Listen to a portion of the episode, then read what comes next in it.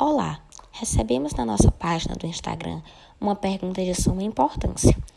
O seguidor, de início, afirma: os soros heterólogos, em geral, são utilizados contra agentes infecciosos ou venenosos de animais peçonhentos.